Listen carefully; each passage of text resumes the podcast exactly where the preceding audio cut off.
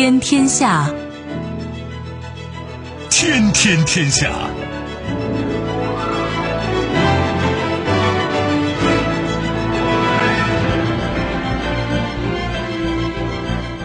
历史穿行者，新闻摆渡人。听众朋友，大家好，您正在关注收听的是《天天天下》节目，我是夏萌，和我一起陪伴各位的还有本节目评论员重阳。世界纷繁复杂，新闻随时发生。今天的节目您将听到：来之不易，国家统计局公布上半年国内生产总值五十三万两千一百六十七亿元，两年平均增长百分之五点三。麻烦不断，英国航母千里迢迢要来南海，半路感染一百多人。即将谢幕，默克尔展开华盛顿告别之旅。来去匆匆。勒索软件 Revi 网站突然下线，或是主动关闭运营，或是美俄施压。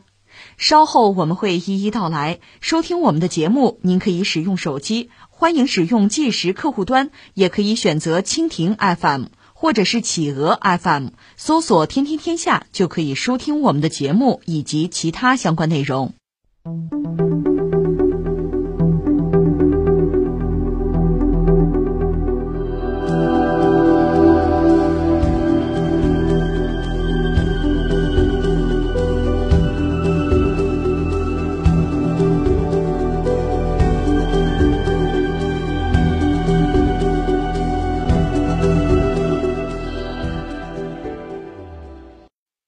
十五日，国务院新闻办公室举行新闻发布会，国家统计局新闻发言人、国民经济综合统计司司长刘爱华介绍二零二一年上半年国民经济运行情况。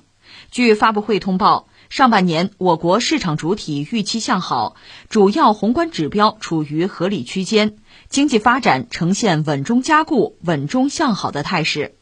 初步核算，上半年国内生产总值五十三万两千一百六十七亿元，按可比价格计算，同比增长百分之十二点七，比一季度回落五点六个百分点，两年平均增长百分之五点三，两年平均增速比一季度加快零点三个百分点。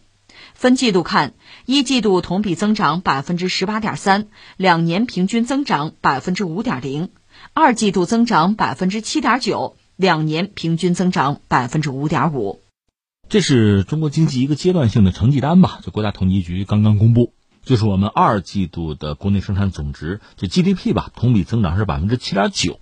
单说这个数，可能大家没有感觉啊，因为疫情啊，给全球经济，包括我们自己的经济带来巨大的冲击，所以有很大的变数吧。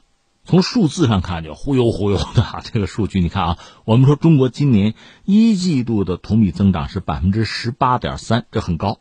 那么到二季度呢，增长百分之七点九，这两个季度下来，上半年的成绩单看的就比较清楚了。上半年国内生产总值是五十三万两千一百六十七亿元，按照可比价格来算呢，同比增长是百分之十二点七，上半年增长是百分之十二点七。那么两年平均增长是百分之五点三，这个数据怎么看啊？我觉得可以有几个词，一个呢，你可以说不错。这个不错是和谁比呢？就是全球范围内主要经济体比起来的话，我们的经济增长率，我们经济的质量都还是相当不错的。因为现在很多哪怕是发达经济体依然是受到疫情的困扰，而我们相对来说比较早的走出了疫情。说起来，呃，这不是网上有个词儿叫凡尔赛吗？就是一种这个炫啊，炫自己的一种文体。有人讲，这个钟南山先生前两天说了一句国家级的凡尔赛，就是我们现在啊，就是病人太少，甚至要导致一系列问题，包括疫苗研发等等哈。你病人少嘛，就带来一系列问题。有人讲这也是一种炫哈，啊，这是玩笑话，也是一种自豪啊。就总的来说，从数据上看，我们经济表现是不错。那如果换一个词儿呢，叫正常，就是和我们的预期比起来差不多。如果详细要说呢，可能比某些乐观的人的那个期待吧稍低，就是说二季度 GDP 比某些乐观者的预期要稍低，但总的来说呢，也是在正常区间之内。那么上半年整个就是经济的持续稳定的恢复，这就成了个定局吧。如果说值得我们关注的几点，一个是什么呢？总的来说是内需持续恢复，外需呢增长也算强劲。这对我们经济来说，对全球范围内很多经济体来讲，这算是好消息。你看啊，一个是内需，这也是特别值得关注的，就上半年的一个亮点嘛。我查了一下，今年上半年内需对经济增长的贡献率呢是百分之八十点九。重复一下，内需对经济增长的贡献率超过百分之八十。我们讲内循环、外循环，内循环现在是这样的一个分量，这个比一季度上升了百分之四点九。这个内外双循环吧，是我们提出来的一个战略，应对的就是目前巨大的不确定性。因为疫情啊，对整个世界的影响，其实现在它不但不是说结束的问题，有没有下一波，这对很多经济体来说都是个未知数。你比如英国，英国要解禁，很多英国的学者、英国的专家自己就受不了，说这就是躺平吗？放弃抵抗吗？那下面会出现什么局面不好说。整个世界从贸易上讲，它是连通的嘛。中国的经济。对外部世界也是有依赖的，只不过依赖程度高低，那对我们来讲是不一样的。依赖程度太高，如果全球市场就国外的市场如果出大问题，那我们经济就要完蛋。如果依赖程度呢有限或者比较低，那么这个影响就不会那么严重。那现在说我们这个内需百分之八十的话，应该说这给我们在不稳定的大格局之中带来巨大的稳定性。这是上半年呢，国内经济我理解给我们传递的最重要的一个信号。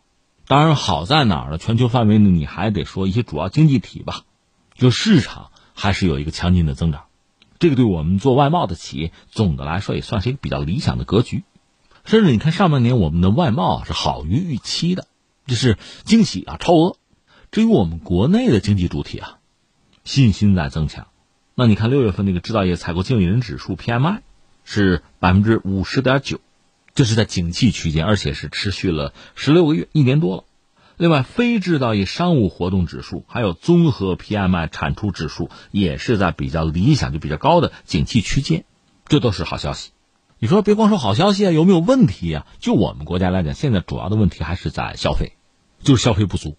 而且我看有些专家是对下半年做分析，下半年的消费不足问题也不会明显的好转。所以这就涉及到下半年主要的工作，你就刺激消费吧，想办法让大家花钱。花钱的背后得是敢花钱，有钱花嘛。就这是我们要解决的问题。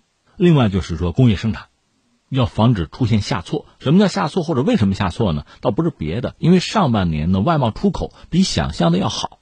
那下半年呢，从全球范围看，这个市场需求能不能保持上半年这个强劲的势头不好说。所以要做好坏的准备。这就涉及到工业生产。如果你市场不是很理想、很景气的话，那当然会有影响啊。所以这是一个要关注的。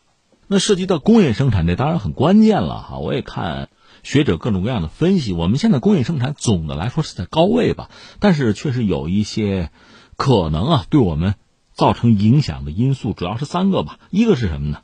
就是海外疫情反复，在这个状况下，海外的这个供给啊、生产啊，它有问题。那么中国的出口还不能够被取代。就我们出口依然会很强劲，目前看是这个状况。那么下半年如果说海外的疫情得到控制的话，会局部的削弱我们这个领域的优势，这是一个问题啊。还有一个是什么呀？就是上游涨价，上游涨价早晚会对下游产生影响，但目前这个传导还没有完全的达成，就是目前影响似乎不是很大。但将来如果说这个传导通畅了，上游涨价肯定影响我们下游产品的价格。这个负面的影响，我们要早做准备，要看到吧。再有一个是什么呢？就是所谓的基建啊、房地产啊，这个韧性还在，所以建筑业呢，目前还是在一个繁荣的状态。但是到下半年呢，如果说涉及到基建啊、地产啊开始下行的话，那么建筑业是不是也会跟随着下行？最终会影响到这个数据不那么好看。就这是我们需要做充分准备的。就说这几个因素目前没有充分发挥作用，一旦发挥作用呢？数据会出现一定程度的下行，所以呢，把问题想透，把困难想透，这样呢，下半年我看很多学者在讲，下半年我们着重就从宏观的政策、宏观战略上讲是什么呢？要偏重稳增长，还是要把稳增长放在首位。所以总体来说，一个是我们要看到全球从疫情上讲还有相当的不确定性，呃，好在哪儿呢？因为很多特别是发达国家吧，这个疫苗接种吧，这比例还是达到了相当水平。所以，是不是意味着他们的经济，包括他们的市场，能够有强劲的反弹？如果有的话，对全球经济，包括对中国经济，这当然就不是坏消息。不过，另一方面呢，我们现在确实也没有把鸡蛋放到一个篮子里，或者说把运气全压在他们身上。我们现在这个内需，这不八成吗？这是很关键的，内循环达成对我们至关重要，这也是我们应对各种各样的不确定性的底气啊。这就是我们说这个二季度或者上半年的数据给我们传递的一系列的信息。总的来说，这个数据给我们传递的更多的还是信心。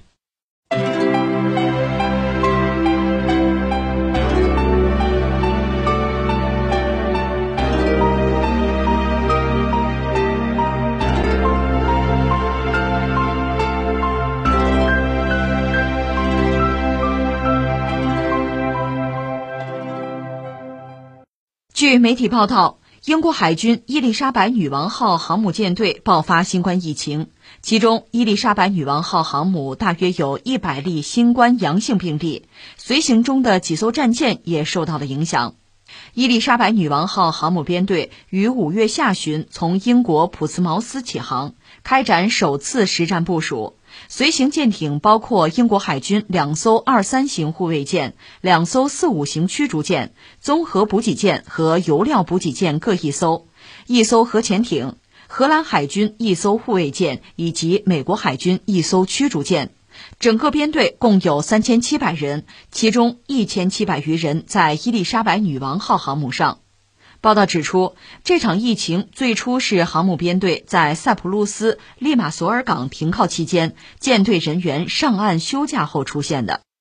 这是英国皇家海军最新锐的战舰——伊丽莎白女王号的出行嘛？出行这简直是个段子了。这舰上一百多人啊感染了，让人觉得不可思议的是什么呢？这条军舰的官兵是。接种了疫苗，还发生这样的意外，让人觉得就不可思议哈。这船其实一直都不顺，就是伊丽莎白女王哈，这船好像运气就不好。它刚刚就是就做好下水服役，这个军舰就漏水，就推进轴那个地方没有做好。关键在于这不是什么高科技，这个地方它就是传统的做法，就显示英国的传统造船工业出问题了。你只能这么说。而且呢，它是五月份从普斯茅斯港，就它英国的海军基地吧，从那儿起航。这要进行一个国际性的巡航任务，要环球航行。实际上哈，为期有七个月，包括在这个印太要部署。那当然，这航母出动就是大家一定要簇拥哈，吆五喝六吧，会有这个护航的舰只吧。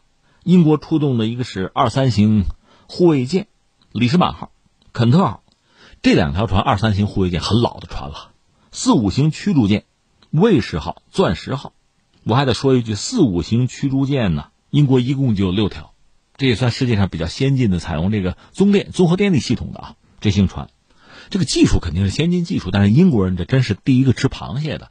然后呢，就出事了，他们六条船都趴窝了，趴了很长一段时间，那就修嘛。现在这两条船呢是伴随航母要远行，那个卫士号前不久就是在克里米亚半岛被俄罗斯飞机扔过炸弹吓唬过那条船。英国这次这条航母远征吧，也真是把家底都派出来了，就两条护卫舰，两条驱逐舰，这就差不多了。你总得保家卫国，得有两条船吧？所以就这几条船，基本上它主力就算出动了。还有一条补给舰，叫维多利亚堡号，那是老船了。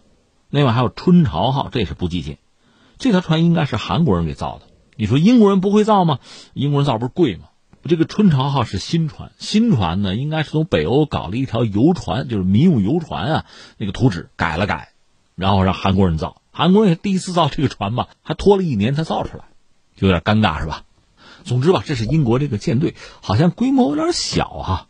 水下还有机敏级攻击核潜艇，机警号有一套核动力潜艇。这我得说一句，如果是常规潜艇吧，是跟不上航母舰队的。你老得充电嘛，而且英国基本上没有什么常规动力潜艇了，就只有核潜艇有一条跟着。另外，美国海军有一条这个苏利文号，这对于我们来讲也老熟人吧，一条驱逐舰。另外，荷兰海军有一条护卫舰跟着，这个舰队整个凑在一块三千多人吧，不到四千人，三千七百人。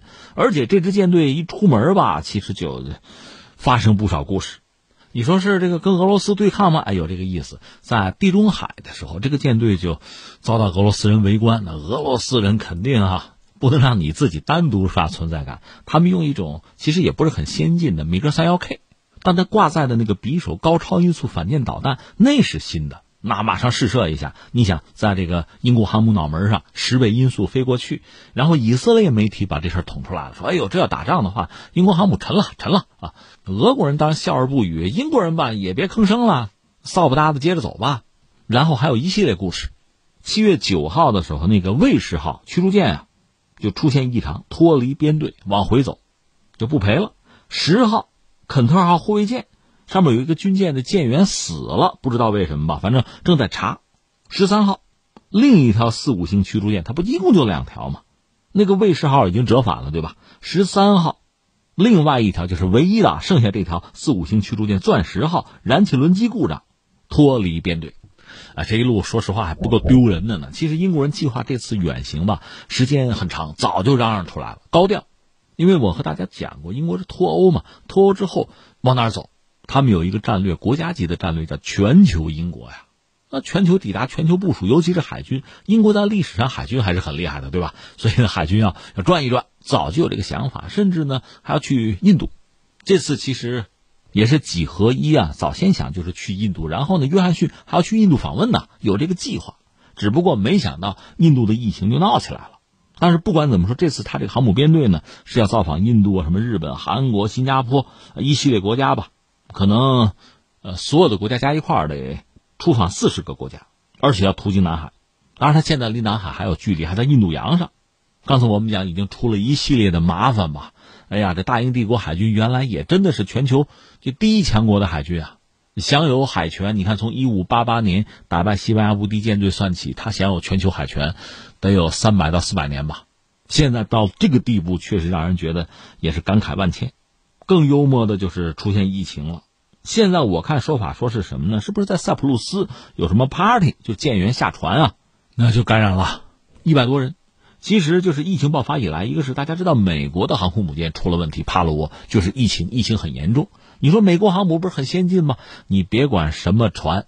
靠在日本那个钻石公主号，大家还记得吗？就是去年疫情刚爆发的时候那条船，就船啊，它说到底是个铁罐头盒，密闭空间不出事儿还好，只要有人出事儿，它往往是这个集中的通气系统、集中的空调，那都跑不了，所以这个麻烦很大。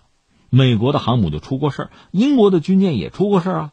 去年因为有一个疑似的病例，那大家只好就都回去，而且隔离。好像恰恰赶上人家那个重要的节日圣诞节的时候隔离的，很不爽啊。顺便说一句，无独有偶吧，韩国海军一条军舰四千吨吧，叫什么文武大王号驱逐舰吧，它也是在海外执行任务，然后有一个军官发现有这个肺炎症状，和他接触的有六个人都有症状，然后一查阳性，因为在海外执行任务吧，你比如去港口啊补给啊装卸物资啊，和别人发生接触，这难免。韩国这条船麻烦在哪儿呢？舰上的官兵还没有接种疫苗呢。可问题在于，英国他接种疫苗了，还出现这个局面，很诡异。而且你看，这沿途还要去访问很多港口、很多国家，估计很多国家大小股。你比如日本，日本这个奥运搞的就一脑门官司啊，有的代表团一到日本就隔离了，出事了嘛。现在英国军舰还要过去，你又不好意思说别来啊，捏着鼻子忍吧。下面我觉得有这么两个事情要说，一个事情就先感慨一下，英国现在啊，虽然说号称要还要搞全球英国，甚至还要找回自己当年大英帝国的荣光，但是它的国力真的是很难支持它。你看它舰队的规模就是这个样子，所以所谓大英帝国是当年的一个旧梦而已啊。它确实曾经辉煌过。随便说条船吧，比如胡德号战略巡洋舰，它一诞生，就从它服役开始吧。二十年之间，全世界就是最大、最长、最美的军舰就是它，因为他服役的时候一战已经结束。这条世界上最大、最长，也被认为是最美的战舰，一度是作为大英帝国和皇家海军的形象大使巡游世界。在一九二三年到二四年之间，胡德号进行环球航行，以它为核心的舰队航行三万八千一百五十三英里，六次跨越赤道，访问了二十六个港口，接待七十五万人次访客。举行三万七千七百次舞会和宴会。胡德号的舰长因为握手次数过多，导致右手受伤。这多牛啊，对吧？这都是段子，但是呢，这是让英国人觉得骄傲自豪的段子。现在，刚才我们讲的这一系列段子，这不成了笑柄？这是英国人目前面对的真正的、真实的尴尬的局面，就是你的国力支撑不了你的雄心。而且你看，今天节目我们会聊到默克尔，我理解他是不是还会被大多数人认为是一个 老政治家，就是西方政治家一个比较成熟的人吧。但是你记得以前我和大家聊过英国，英国历代的首相吧，有很多人确实有他自己的精明和智慧。哪怕是作为我们的敌人出现吧，他精明，他智慧，那我们也要承认的。可如今你看，就英国的这些政治人物吧，和历史上英国那些政治家、战略家比起来，那缺的可不是一点半点啊！这样一帮人掌握英国这条航船，那你说英国会怎么走？可能就剩下原地打转了。而且关键是他的国力也不支持他有太多的雄心壮志。环球航行，英国人搞过，美国人搞过，其实我们中国人也搞过，但这次。就是他最新最大的航空母舰“丽莎白女王号”这个航行远征啊，这一路上是事故不断。你看，就剩下他自己还没出事了啊，但是也是仅止于此。目前没有出事接下来会怎么样？在印度洋乃至在南海会发生什么？我们就拭目以待吧。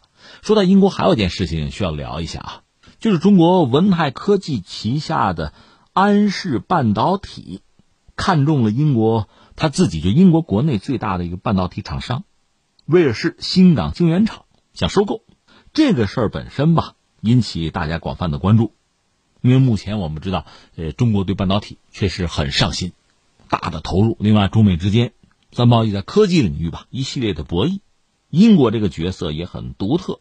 就这个事儿，呃，半导体收购这个事儿，英国的首相约翰逊一度呢是没有表达反对的立场。或者我们说叫睁一眼闭一眼吧，那这两天可能是受到美国人的压力，站出来说要说国家安全，要对这个收购案进行探究，就担心这个收购案是不是对英国所谓的国家安全产生所谓威胁。约翰逊的意思要派遣国安人员调查此事，就看看有没有安全隐患呀，是不是涉及到什么知识产权呀，呃，是不是对中方有益呀？要调查这个东西。不过，同时他又补充说什么呢？不希望英国在反华情绪的影响下挤走中国所有的投资。对英国的经济而言，这种行为是极其鲁莽的。据我个人了解，首先说这次这个收购更多的它是个商业行为，因为英国这个厂子吧，就这个企业本身吧，并涉及不到多么高的科技，多大的含金量。正是因为如此吧，这个收购案本身按说不至于有太多的阻碍。但没想到约翰逊呢，呃，等于出尔反尔了嘛。不过你看这个人很有意思，他也是瞻前顾后，或者叫左右为难。如果不查，不阻挠，美国人不高兴，惹不起。另一方面，真要查，真要阻挠，对英国的经济没有好处嘛？这不明摆着的事情，这是一个。第二个呢，郑泽光先生就是刚刚出任中国驻英国的大使，他刚刚有一个履新的演讲，特别强调中国不是英国的威胁或者对手。搞清楚是吧？这是我们的态度了。那最后第三呢？不管是这个舰队远航，还是半导体收购领域这种出尔反尔，你确实可以看到英国人现在是在一个巨大的矛盾之中。这个矛盾呢，说到底是自身的实力和自己的雄心或者野心之间不可调和的矛盾，也包括他自己出于自身的利益和主权的考量。他的选择、他的行为和美国对他的约束啊、影响啊、限制啊之间的矛盾，那么如何应对？如何拿捏分寸？约翰逊是否有这样的智慧呢？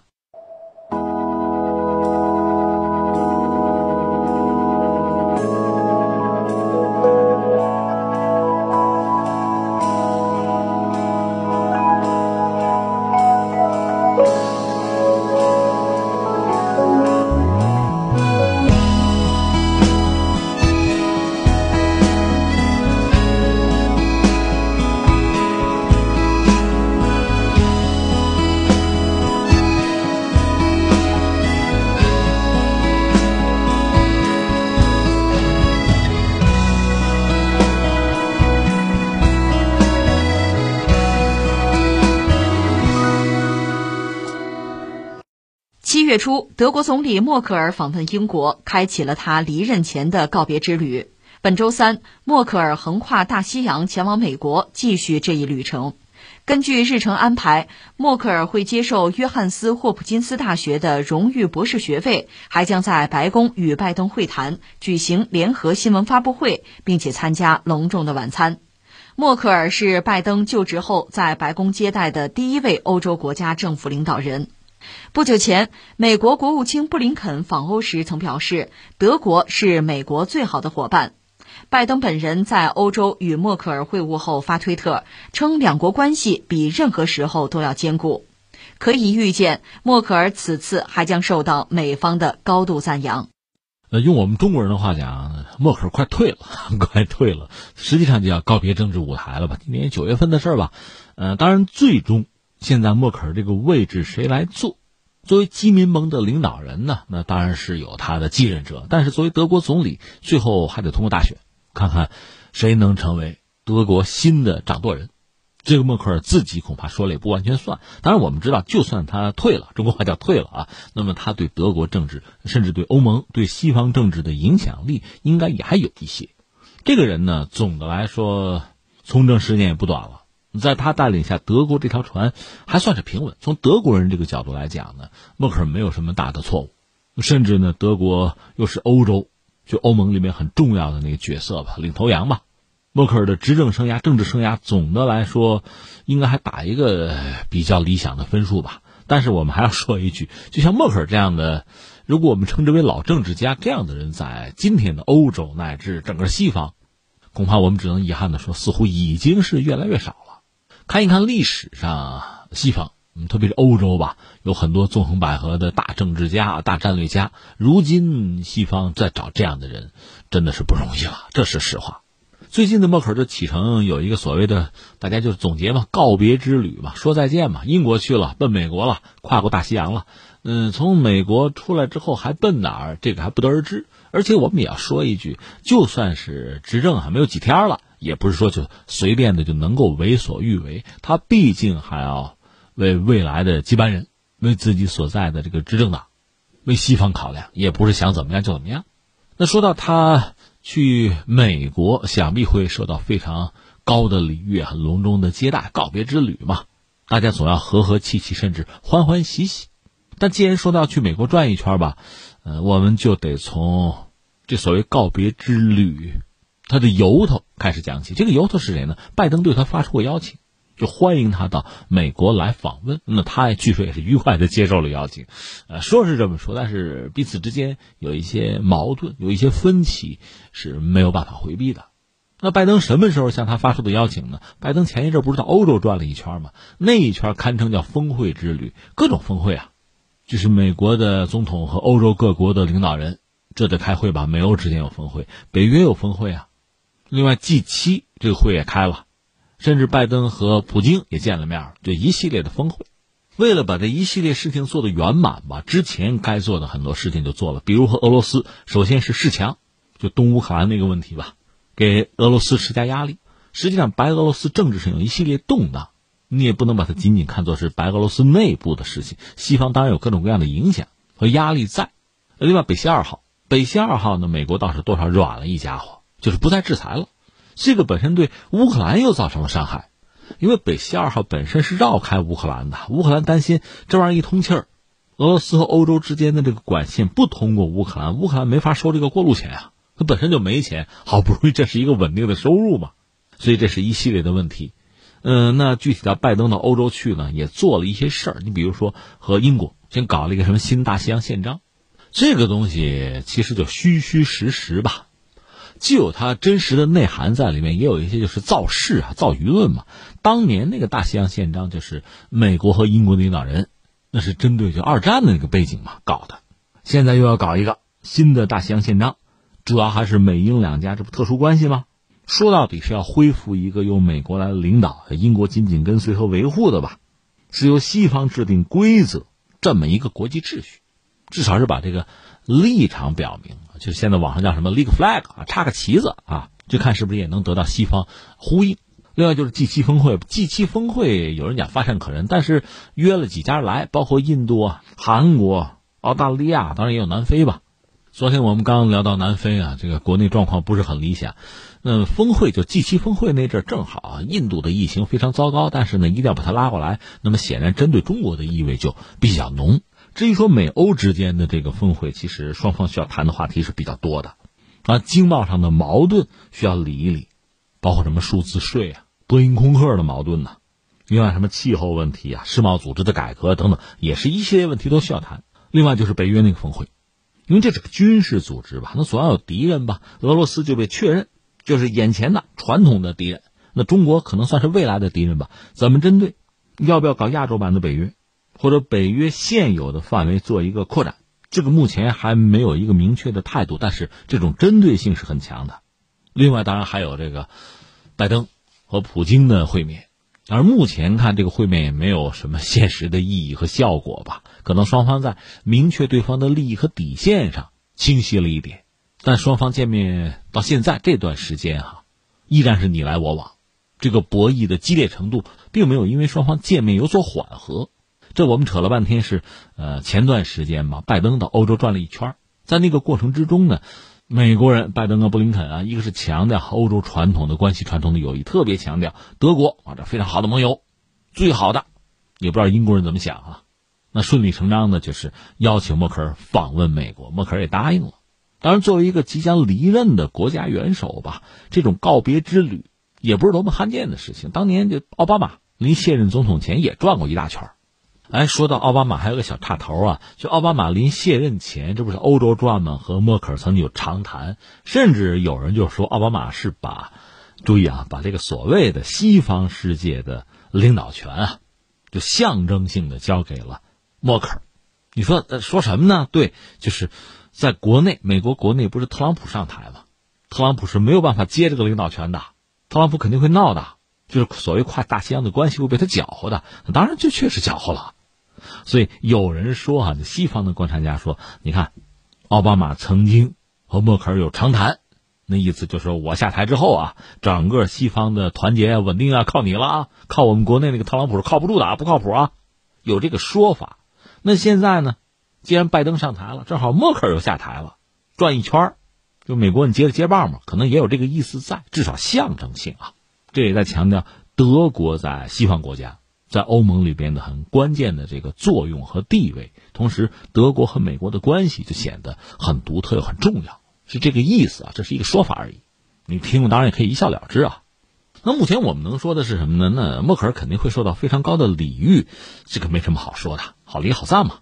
但另一方面呢，你说默克尔有多大可能彻底的改变自己之前一系列的政治主张？这个也很难，或者说也没有必要。他肯定还是要为德国、为自己的继任者，包括为整个欧盟争取更大的战略利益和战略空间，这是必然的。换句话说，和美国人的很多观点可能有很大的不同。随口说机啊，你比如说这个北溪二号，北溪二号说到底是德国和俄罗斯搞的，美国一直是反对嘛，就担心德国和欧洲因为用俄罗斯的天然气嘛，就被捆绑在俄罗斯的战车上，对吧？你吃人家嘴短，拿人家手短嘛，你用人家俄罗斯的气，你就受人家影响啊，甚至被人家掐脖子呀。更何况美国，美国自己的页岩油、页岩气也需要卖啊，只不过贵一点而已喽。可是美国既不肯便宜的卖给欧洲人，又不考虑欧洲人对能源的需求。德国还有工业四点零呢，人家还有自己的想法呢。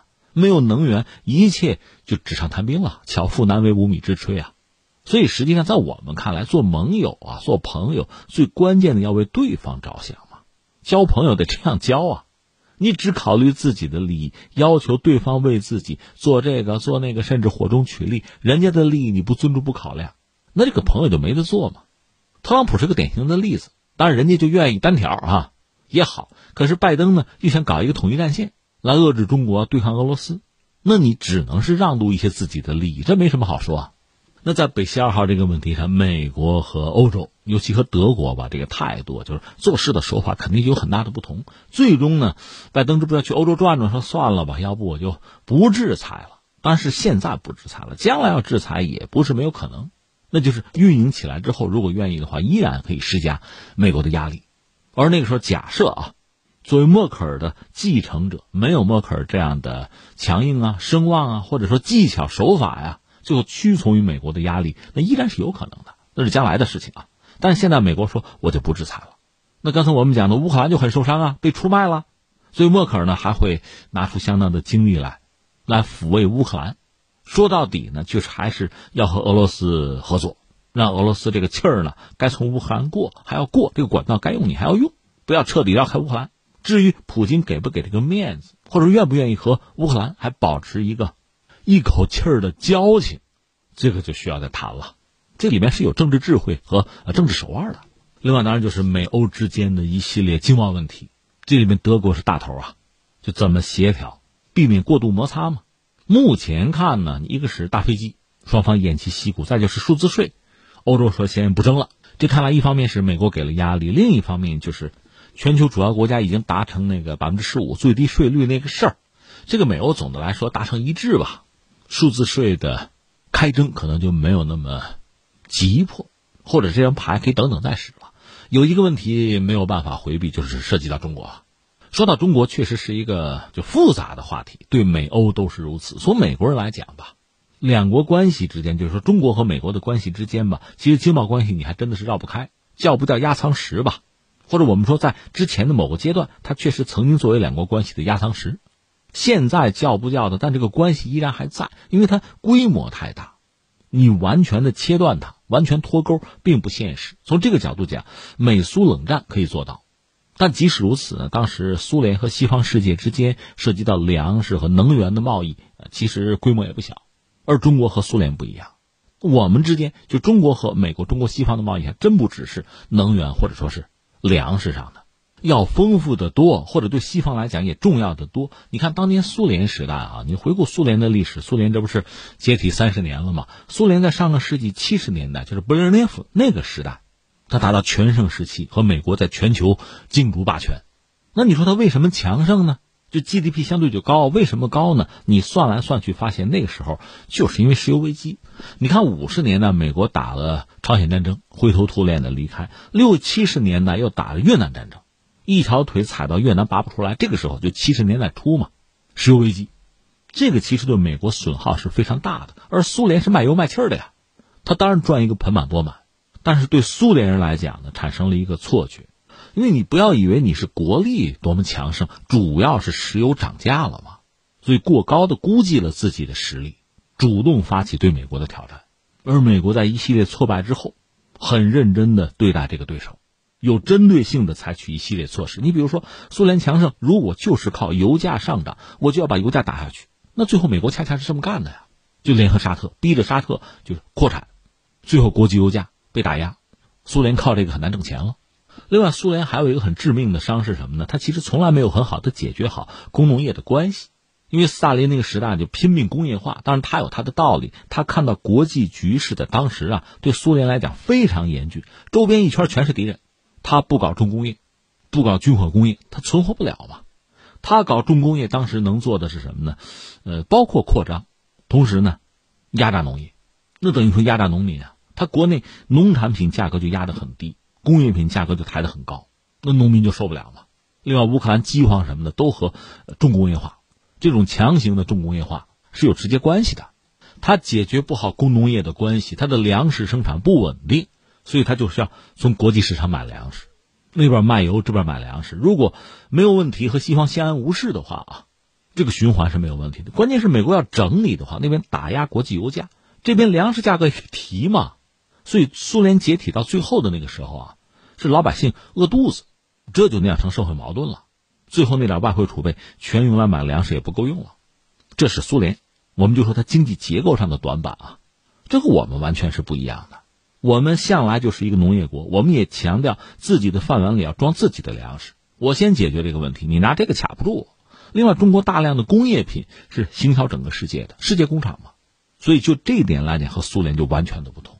那么，中国和美国的关系在经贸关系上其实纠缠的是很紧。那说到跟欧洲呢，就更有意思。就在疫情爆发之后吧，中国已经取代美国成为欧盟最主要的、最大的贸易伙伴。至于我们最大的贸易伙伴是谁？是东盟。顺便说一句，如果东盟、如果欧盟，如果愿意再加上日本啊，这个经贸关系基本稳定的话，这个所谓外循环就不会有太大的问题。所以你看，美国实际上要彻底切断和中国的经贸联系，他根本就做不到。这两天那个耶伦，就美国的财长，刚刚有个表态说，就目前中美之间似乎就美国方面并没有重新恢复战略和经贸谈判的这个想法。但另一方面呢，美国方面又希望和中国搞这个热线，就是一旦有什么紧急事态，双方能够就是及时沟通嘛。这是美国目前的这个状态，其实也很犹疑。也是左右为难。那你要求自己的盟友欧洲和中国一刀两断，那更难做到。当然，我们要说欧盟现在二十七国吧，和中国的这个关系密切程度不一样，距离不一样，他们各自的利益也不同。但就德国来说，因为和中国贸易联系太过紧密，这个贸易额也太大，中国是它非常重要的市场，这就决定了在很多问题的选择上，他态度其实很明确，他没得选。所以这次默克尔到美国去，大家可以相谈甚欢，可以一一细别，但是在一些关键的问题，在一些核心利益上，他其实也很难做什么让步。换句话说，美国人真要寄希望的，应该是他之后就他的继承人，如果不像他这么老了，倒存在做文章的可能吧。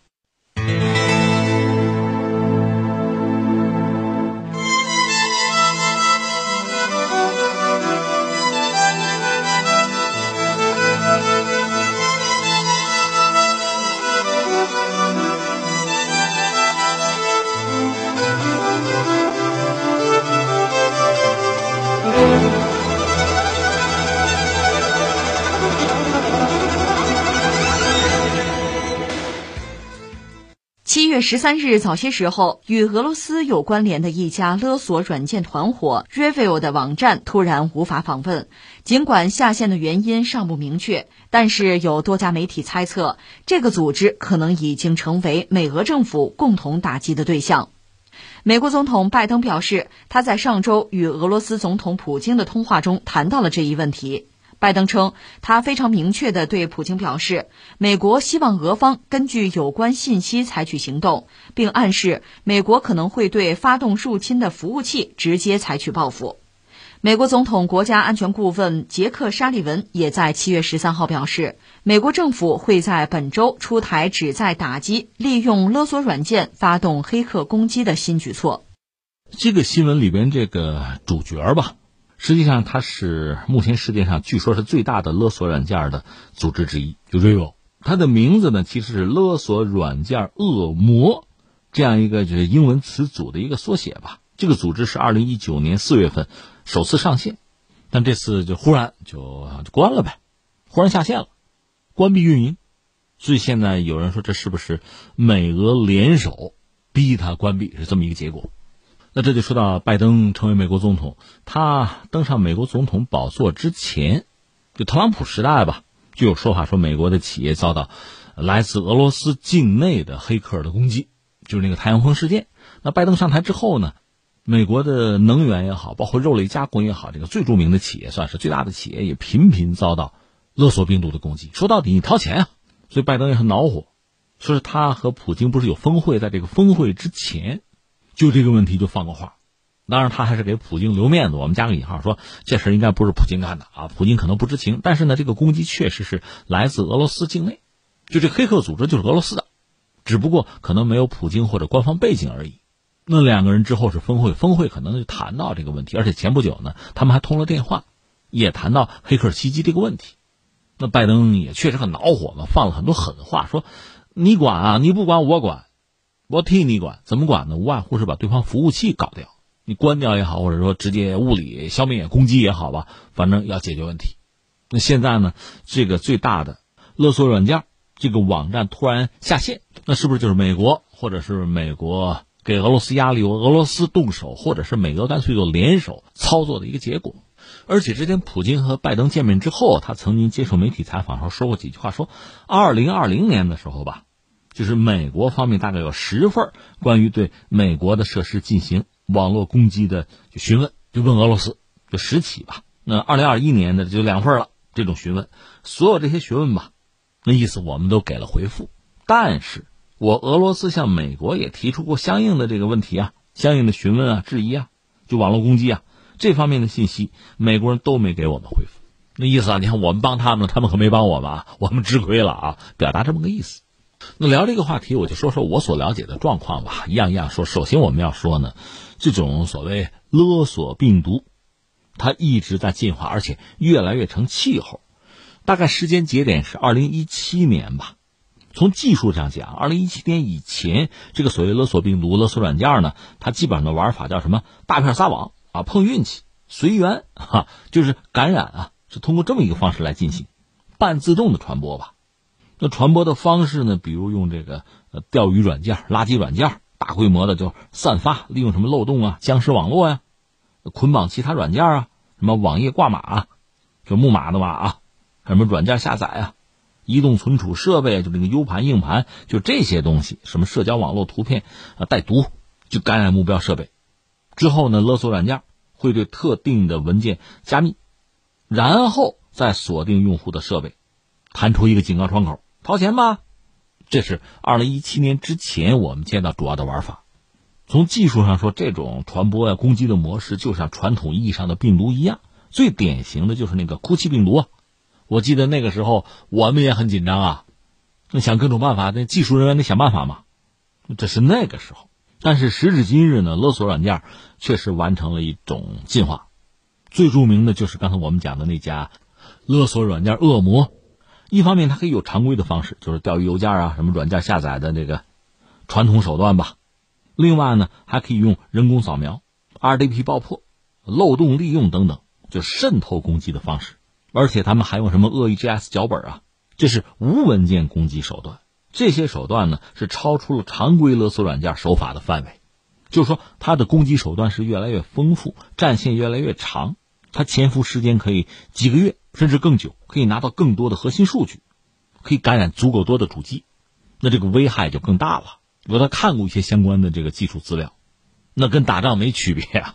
甚至有人说：“哎呦，这简直哈，一次勒索就像是一次这个大规模的客户的营销，各个参与方分包相应的环节，协作有序，通过这个暗网之类的，从地下就建立这个联络啊，相互提供服务，最后是报价呀。”逼受害者掏钱呢，所以现在我们要说什么呢？勒索病毒今天在这个世界上确实制造了非常多的混乱。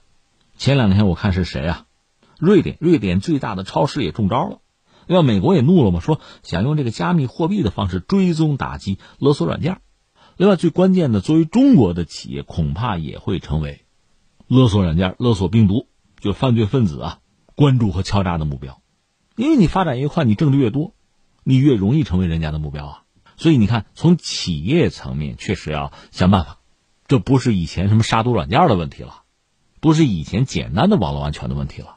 特别是你看疫情爆发之后，这种远程办公啊，包括什么远程教育之类的哈，这些就逐渐成为主流，显示出我们对于互联网啊，对相关技术是越来越依赖。那遭到病毒的攻击，遭到人家的勒索，这种可能性就会变得更大。所以，从企业这个层面，真的是要有这个意识，有这个观念，早些动作。另外，从国家这个层面呢，因为它如果对一些公共服务的设施发起攻击的话，它会破坏这个社会的稳定的。你想，航空网、电网、高铁网、地铁、能源这些东西是非常脆弱的，一旦遭到攻击，不能够正常运行，不能够正常向公众提供服务，那会带来巨大的社会动荡，那就乱套了。实际上，这些年我们看到有一些国家，比如委内瑞拉的电网遭到过攻击嘛。你再往前追，爱沙尼亚也遭到过大规模就是国家级的网络攻击。当然，那个就不是勒索病毒了，但是他们造成的危害同样是让人瞠目结舌。很多事情可能我们意料不到。那从国家层面、从企业层面，当然从我们家庭层面，恐怕都是这样子啊。要有这方面的意识，要有防范的准备。不过说到勒索病毒、勒索软件，我觉得还有一个问题，我们必须提出来是什么呢？就是所有的病毒其实都是这样的。我指的是计算机病毒啊。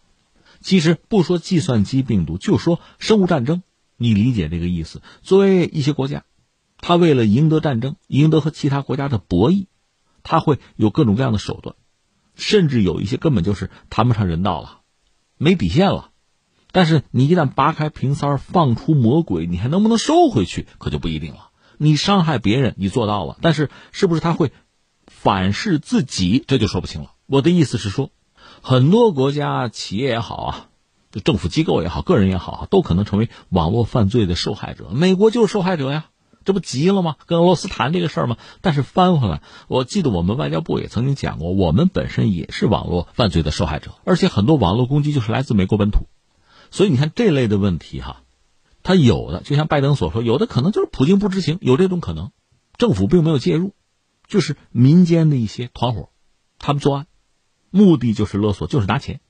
但是也不排除很多网络病毒、很多勒索病毒，它有更深的内涵啊，它就是被某些国家、政府或者情报机构来使用，作为和其他国家博弈竞争的工具啊，有可能啊。就这点来说，它和什么生化武器之类的没有区别啊。所以说到这儿，那么在全世界范围内应该有一个类似公约的东西。你比如说化武，这是有公约的。前两天我们不是说这个俄罗斯找到那个呃反化武组织的那个漏洞吗？大家嘲讽吗？但不管怎么说，是有公约，有相应的组织啊。那么涉及到网络的安全，涉及到这种网络的勒索啊、诈骗呀这类的东西，也应该有相应的国际上的公约，大家都基本要遵循的一个秩序。否则的话，那还是个丛林法则呀。比如美国人觉得我受害了，我要报复，那甚至不排除他可以派特战部队、派间谍，直接物理的摧毁对方的服务器。但是美国人，如果你敢这么干，我是不是也可以这样干？你把我的国土上的服务器炸掉了，我可不可以去你们家也做同样的事情？那就谁有本事谁干吗？这样好吗？这样行吗？如果大家都觉得这样代价太大的话，要不要坐下来谈？要不要有一套？全世界适用的规矩有一套秩序，就是大家各自画一个底线，大家各自有一些自我约束。当然，我们知道都是聪明人啊，都是老中医，我们只是把这话提出来而已。真正要做到这一步，恐怕需要大家各自先受到足够的伤害，付出足够多的代价，这真是让人悲哀的事情。不过话说回来，这次就世界上最大的这个。勒索软件忽然下架这个事情呢，如果它背后确实是美俄的某种合作，就是向我们展示了一种可能性，那就是政府间合作有共识，制定规则，就能够把这种危害限制在某一个范围内，这是可能的。